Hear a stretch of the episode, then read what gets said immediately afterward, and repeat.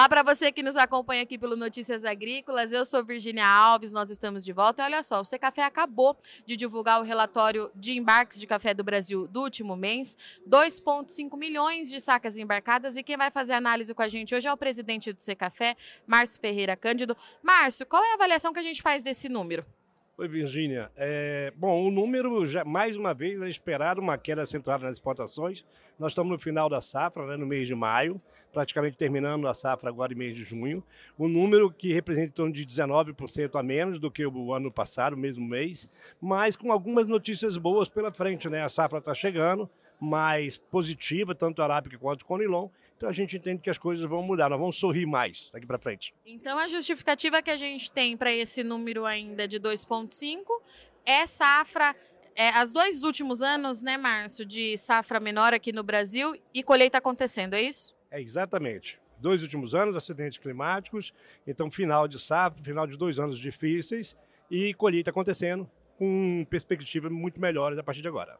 E a gente tem mais alguns números aqui no relatório do Secafé, que o Brasil exportou 13,6 milhões até o mês de maio. Márcio, viramos aí a folhinha do calendário, estamos no segundo semestre. Se a gente pudesse fazer uma análise desse primeiro semestre para o setor exportador, o que, que o senhor diria? É, nós vamos terminar agora, até maio tivemos esse número de exportação, né? E esperamos junho já um pouquinho melhor. Agora, no segundo semestre, com a entrada da safra, com as demandas eh, lá de fora, principalmente para o Conilon, em função dos problemas de produção da Indonésia e problemas também no Vietnã. Então, a gente vê uma demanda muito melhor. O diferencial do café brasileiro, o Conilon, está muito mais alinhado, o que faz com que ele fique mais competitivo. E no Arábica, todos reportam que a safra está se mostrando melhor do que as expectativas, o que também vai contribuir para o aumento das exportações. E a colheita, Márcio, começou um pouquinho mais tarde esse ano, um pouco mais lento, mas qual a informação que o senhor tem? Andou? A colheita ela está no ritmo justo, ritmo correto.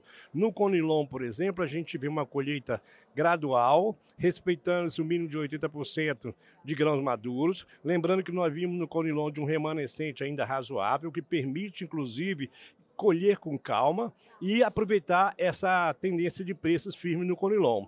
No Arábica, a colheita ela vai se intensificar mais agora em julho e agosto e no momento a gente começa a entrar, a receber cafés novos já comercializados, processados, entrando nos armazéns, que vão sair já ou novo propriamente dito, ou ainda cafés ligados com safra passada. A partir de julho, safra nova. Falando de Conilon, o senhor já falou um pouquinho. O Brasil começa a reconquistar aquele mercado que a gente perdeu nos últimos anos, porque esse café ficou aqui no mercado interno, Márcio? Não, com certeza começa a reconquistar, inclusive por questões de dificuldade de produção em outras origens, principais concorrentes, Indonésia e o Vietnã também.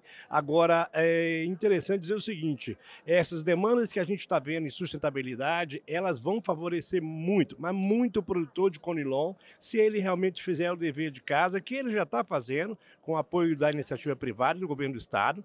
Isso vai fazer com que o café realmente se torne uma mercadoria não só pela qualidade, mas pela pauta de sustentabilidade e com muito mais produtividade, ocupando um espaço no mercado internacional. Então, no caso do Conilon, produzir é interessante porque atende a indústria que já ampliou muito o volume no blend, assim como atende o, a comunidade internacional. Então, para a gente encerrar, a gente está vislumbrando aí um futuro mais positivo, como o senhor já disse no começo da nossa entrevista. A safra brasileira de arábica um, pouquinho, um pouco mais positiva do que era estimada e o Conilon retomando espaço, é isso? É, positivo, inclusive porque as lavouras elas estão se mostrando para outras safras, lavouras de arábica, já para 2024, muito promissoras. Tendo condições climáticas favoráveis, nós temos tudo para voltar aos patamares das produções que nós tivemos no ano de 2020 bem. Estivemos aqui então com o Márcio, presidente do Secafé, que trouxe aqui para a gente, tradicionalmente, todo mês o Secafé vem para fazer o relatório de exportação. Até mês que vem, Márcio.